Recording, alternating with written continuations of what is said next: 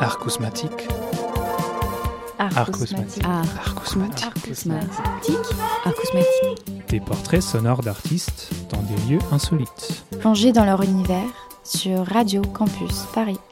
Bienvenue à toi, cher auditeur. Arcousmatique t'emmène découvrir l'univers d'un artiste à travers son lieu de prédilection. Cinéaste, musicien, comédien ou peintre, dans un stade de foot ou dans une baignoire, les artistes racontent leur histoire. Attention à la fermeture des portes. Rendez-vous à Pont du Garigliano avec Pauline Le Cerf pour une interview dans les transports parisiens. Cette artiste hors format et fidèle campusienne nous emmène sur son trajet quotidien et nous introduit à son monde.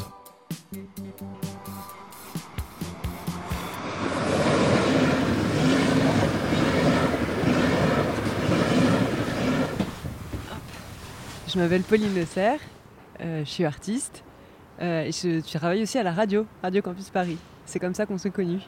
Alors je fais euh, un art euh, que peut-être qu'on pourrait décrire comme post-média, c'est-à-dire qu'il n'y a pas vraiment de, de médias prédéfinis. Euh, c'est aussi comme ça que j'ai appris à faire. On va dire qu'à l'école, j'étais pas dans un atelier de sculpture ou de peinture ou euh, avec euh, un maître qui m'apprenait une technique. J'étais dans un atelier qui faisait de l'audiovisuel, de la performance. on apprenait à faire des formes plurielles, on va dire. Donc c'est toujours comme ça que je travaille, souvent très contextuellement aussi. Donc ça veut dire que selon une situation, une expo, un événement, bah, je vais produire quelque chose pour... euh, voilà, c'est peut-être pas tout à fait clair encore, mais bon, euh, restons mystérieux. Donc là, on est sur le RERC à Pont du Garigliano, hôpital Georges Pompidou. Attends, on va s'asseoir.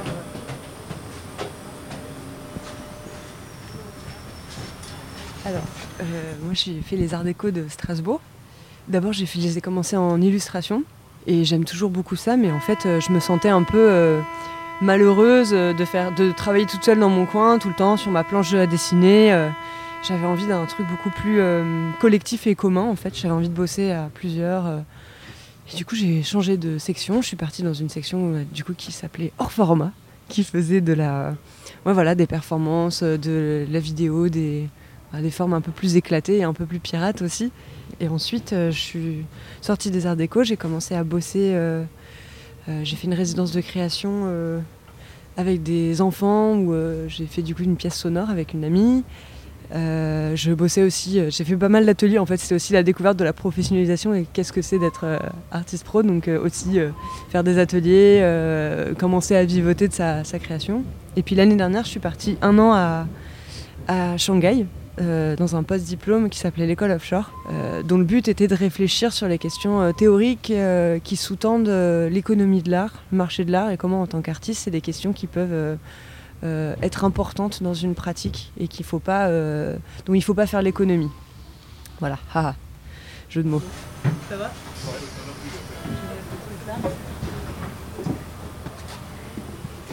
Ouais, donc on est dans le RERC. Le RERC, je le prends presque tous les matins. C'est mon RER.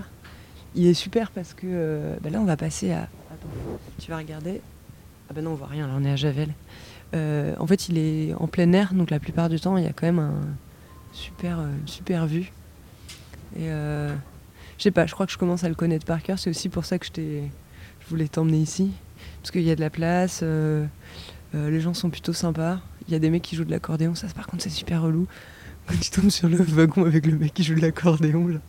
Et ouais, je connais les annonces par cœur. Je connais, je sais dire exactement sur quel ton il dit. Je crois que je connais même sa langue chinois et en japonais. Je sais pas, il me plaît. J'arrive pas à m'en lasser. Je trouve que c'est un bon endroit pour penser.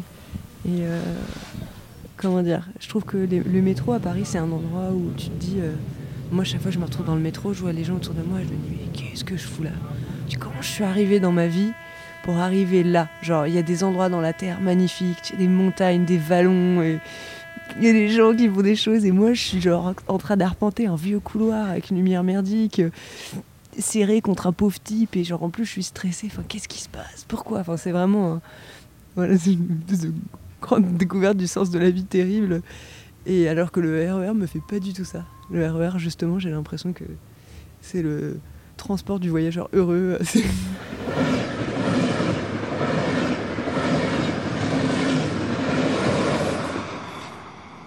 Souvent, je pars, euh, j'utilise beaucoup l'humour. C'est super important pour moi. Souvent, c'est mes manières d'accrocher le projet. C'est-à-dire, je commence à me dire, eh, ça serait marrant si. Ou, euh, ha ha ha, euh, imaginons que.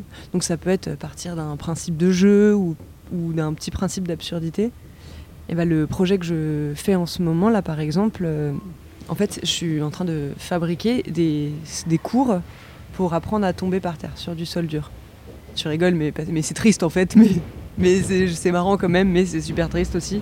Le projet m'est arrivé parce que euh, à un moment j'étais, euh, je faisais des ateliers euh, pour apprendre à se déplacer en manif, et un des, un des exercices qui était trouver la bonne position pour chuter, pour pas tomber sur sa colonne vertébrale si on vous pousse en manif. Et du coup, d'un coup, on s'est retrouvé avec 50 personnes autour de nous qui, qui, qui tombaient, tu vois, comme ça, puis qui se relevaient, puis qui réessayaient de tomber. Et j'ai trouvé la scène très belle, en fait, très, très forte. Et je me suis dit que ce serait marrant de l'amener euh, euh, de l'amener dans un contexte euh, plastique, on va dire. Mais j'avais pas envie de l'amener dans un contexte plastique un peu patino-ségal, mais un peu dense, un peu regardé comme c'est beau.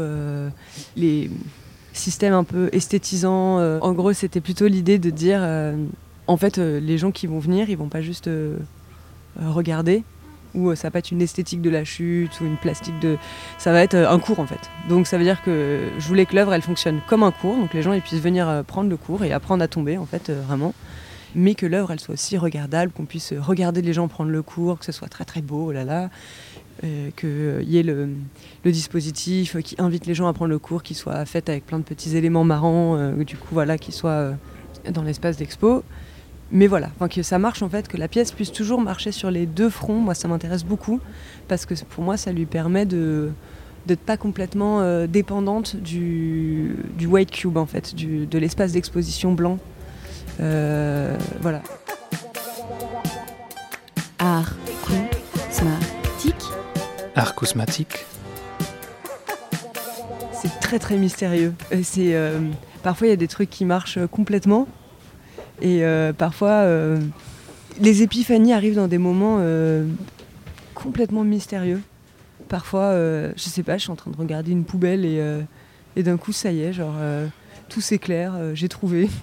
Et parfois, pendant quatre jours, je suis devant l'ordinateur et je suis là, putain, je, je trouverai plus jamais rien, c'est fini, ma pauvre vieille et tout, il faut que tu, que tu deviennes, fasses un autre métier et tout. Ouais, c'est mais c'est un mystère euh, jamais jamais élucidé quoi. Comment euh, comment les idées viennent aux gens.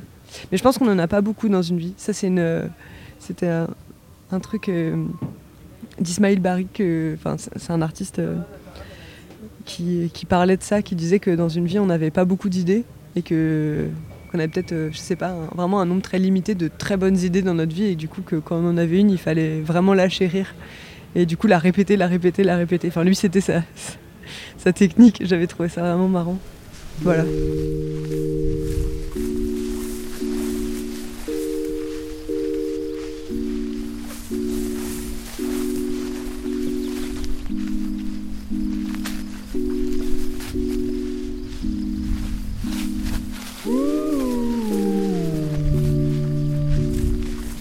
Bah, par exemple, euh, le poisson invisible, on voit pas parce que euh, parce qu'on peut pas voir comme c'est invisible.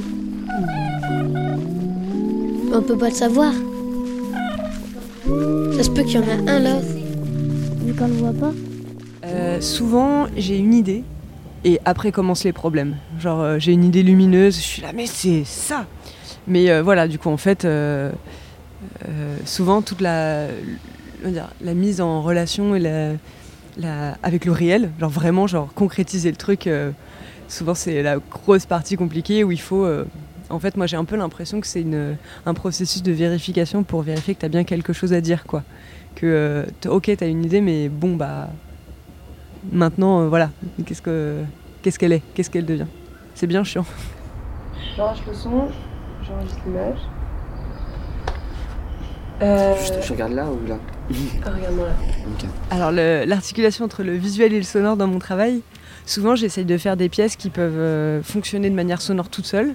On peut les écouter à la radio, mais qui est une transcription euh, dans le visuel, euh, enfin dans le visuel, on va dire dans le réel, on va dire par exemple bah, la pièce sonore que j'avais fait sur l'éclipse, on peut l'écouter à la radio, mais en vrai elle existe, elle a une forme performée, on va dire, où en fait les gens viennent dans une pièce et il y a plein de dispositifs autour à activer et qui réagissent du coup avec la pièce sonore. Donc euh, voilà, je vais travailler souvent pour essayer de trouver un, système visuel pour euh, euh, que les pièces sonores soient accueillies en fait dans des espaces, parce qu'en fait les dispositifs d'écoute c'est hyper compliqué à mettre en place. Enfin, c'est vraiment super fragile, quoi. Même l'attention des gens face à une pièce sonore, mais c'est trois secondes, quoi. Et ils sont perdus. Et puis après, il y en a un qui commence à manger des chips, et comme la meuf là-bas, et c'est foutu, quoi. Du coup, souvent, il faut trouver des systèmes.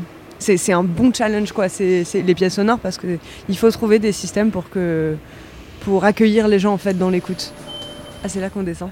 Et alors là, on va descendre et aller prendre le changement avec la 5. Mais alors attention parce que je suis venue avec un bout de bois, du coup, il va falloir qu'on le récupère. Il fait 2m20, donc il va falloir qu'on le fasse sortir du RER. C'est parti, allez, on y va.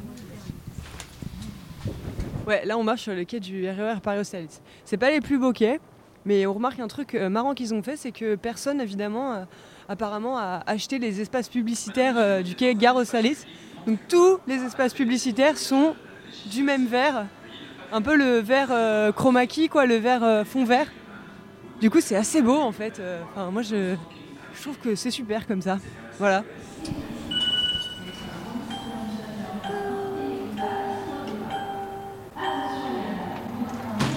Le rôle de l'art de la société, il est peut-être de, il est de trouver des nouvelles formes et des. Là, j'ai envie de faire un peu la, de rentrer en guerre, mais euh, je pense qu'il y a une vraie, euh, il y a un vrai euh, pouvoir des images et de la manière dont on a de consommer.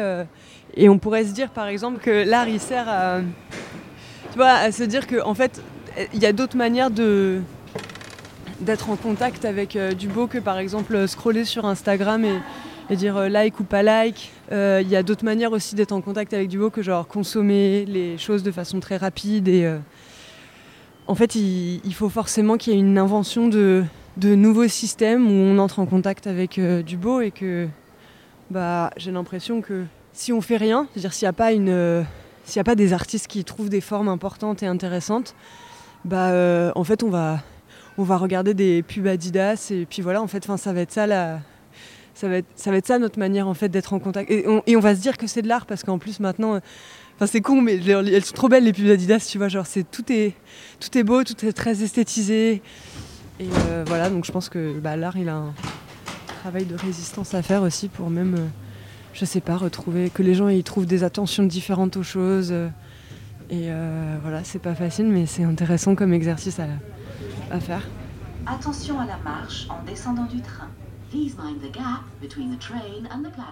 En fait, je suis méfiante face au beau en général.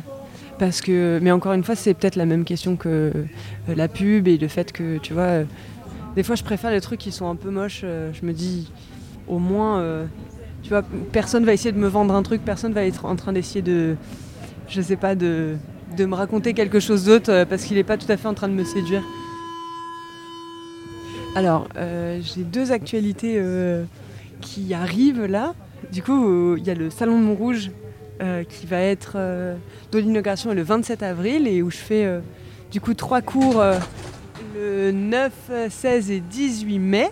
Où vous pouvez venir, vous êtes tous invités, c'est gratuit sur inscription.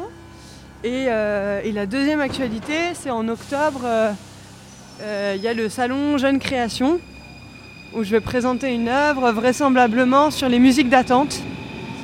Euh, voilà, euh, on n'a pas encore la date, mais voilà, Jeune Création, euh, ça va être à Romainville et ça va être super. Venez tous. Je confirme qu'il n'y a aucun nuage. Aucun nuage. Mon bruit préféré? Très bonne question. J'ai déjà réfléchi en plus à cette question. Et bah, le bruit du train, c'est un de mes bruits préférés.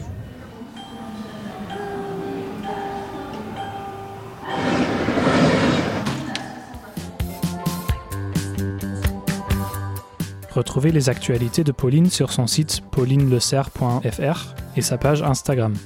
Elle expose du 27 avril au 22 mai au Salon de Montrouge. On se retrouve le 23 mai pour le premier d'un double épisode sur le collectif Yé. Acousmatique. Acousmatique. Acousmatique. Acousmatique.